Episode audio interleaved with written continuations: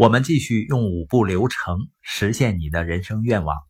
一个人把这五个步骤做得越来越好的过程，实际上就是成长和进化的过程。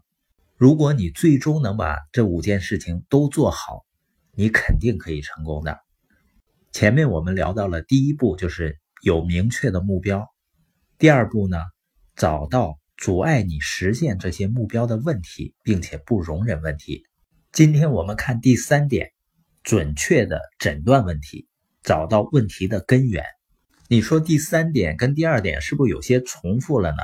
实际上不是的。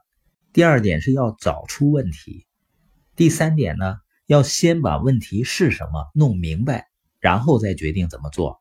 很多人一拍脑袋就确定一个严峻的问题，并提出解决方案，这是一种很常见的错误。所谓的战略思考，就是既需要诊断，也需要规划。一次良好的诊断呢，通常需要十五到六十分钟，取决于诊断的效率和问题的复杂性。你需要找到合适的人交流，一起来分析证据，以确定根本原因。先把问题是什么弄明白，再决定怎么做。为什么这么重要呢？就像有人去看医生，当你把症状。说完以后呢，医生一般不会贸然下结论，他会通过各种化验呀、检查呀，把问题是什么引起的弄明白，然后再决定怎么做。当然，也有那种诊断失误的例子啊，把良性的疾病当成恶性的疾病去治疗，结果呢越治越坏。这就是问题是什么没弄明白，就直接解决啊，会出大问题的。那关于阻碍目标实现的问题也是一样，一定是诊断清楚了，然后再去解决。关于诊断问题、找到问题的根源的第二点呢，区分直接原因和根本原因。直接原因呢，通常是导致问题的发生或者没有发生，所以呢，直接原因通常是用动词来描述。比如说，我因为没有通知呢，一位伙伴错失了一次重要的会议。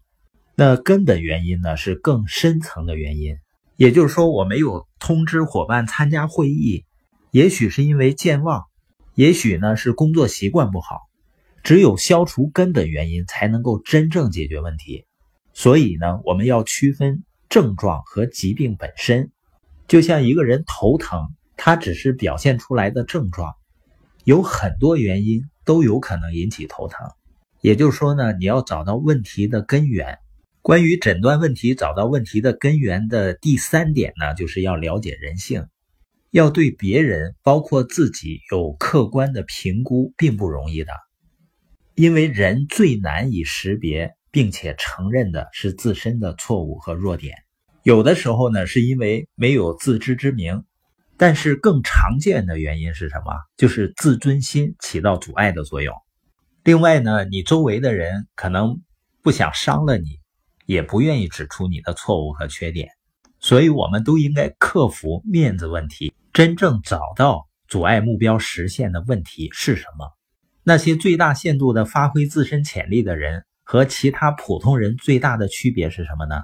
他们愿意客观看待自身和其他人，并知道阻碍他们实现目标的根本原因是什么。